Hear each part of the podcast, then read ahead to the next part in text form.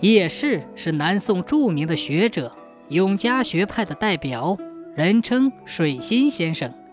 他的名气很大，上上下下都很尊重他。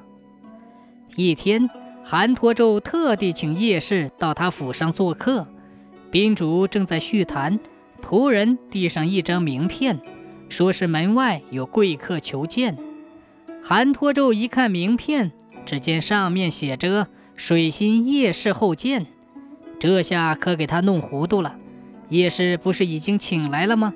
门外怎么又来了一个夜市呢？客人们也都奇怪起来。韩托胄说：“敢用夜市的名字，绝不是等闲之辈，让他进来吧。”假夜市进来了，果然仪表堂堂，气度不凡。韩托胄只当不知道。按客人的礼节接待了他。贾叶氏坐下以后，韩托胄就举起真叶氏当年写过的几篇文章来与他攀谈，有意要考验他。不料那个人神色一点儿也不慌张，胸有成竹地说：“这些都是我年轻时写的作品，如今看来都显得浅薄，所以最近又改了一改。”于是。那个人随口朗诵了几段，确实精彩，比叶氏的原作要好得多。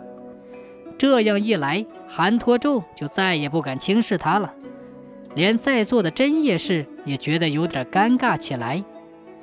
是呀，假叶氏做文章都比真叶氏强，这可怎么交代呢？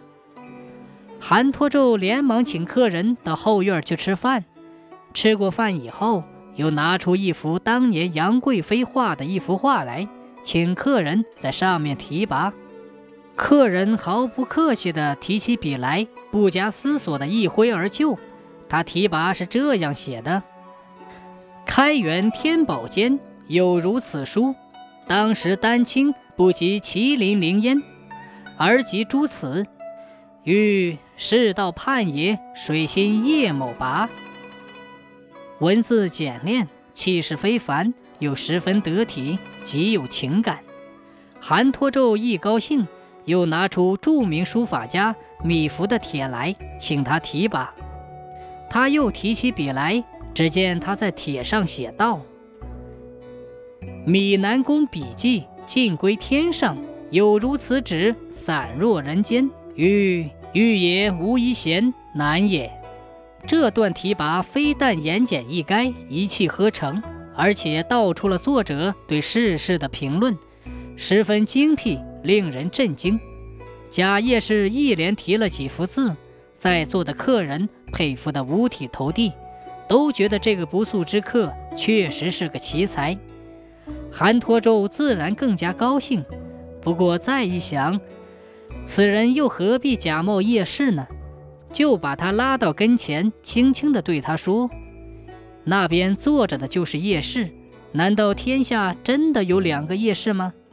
贾叶氏并不慌张，也不觉得羞愧，只是微微一笑，十分恳切地对韩托胄说：“天下文人学士，本领跟叶氏不分上下的，人数之多，是无法用车载，更不可用斗量的。